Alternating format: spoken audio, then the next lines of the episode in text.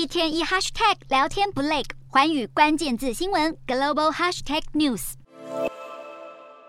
今年第十一号台风轩岚诺六号通过日本九州地区的北方海面，带来狂风豪雨。长期测得最大瞬间风速达每秒五十公尺，雨伞几乎只要一撑开就马上报废，民众只好冒雨狂奔。福冈县风也大到路上行人站都站不稳，还有民众想下车却怎么也推不开车门。狂风吹断路树、招牌，并造成九州多处停电，上万户居民受到影响。六号遭台风快闪登陆二点五小时的南韩，灾情更是严重。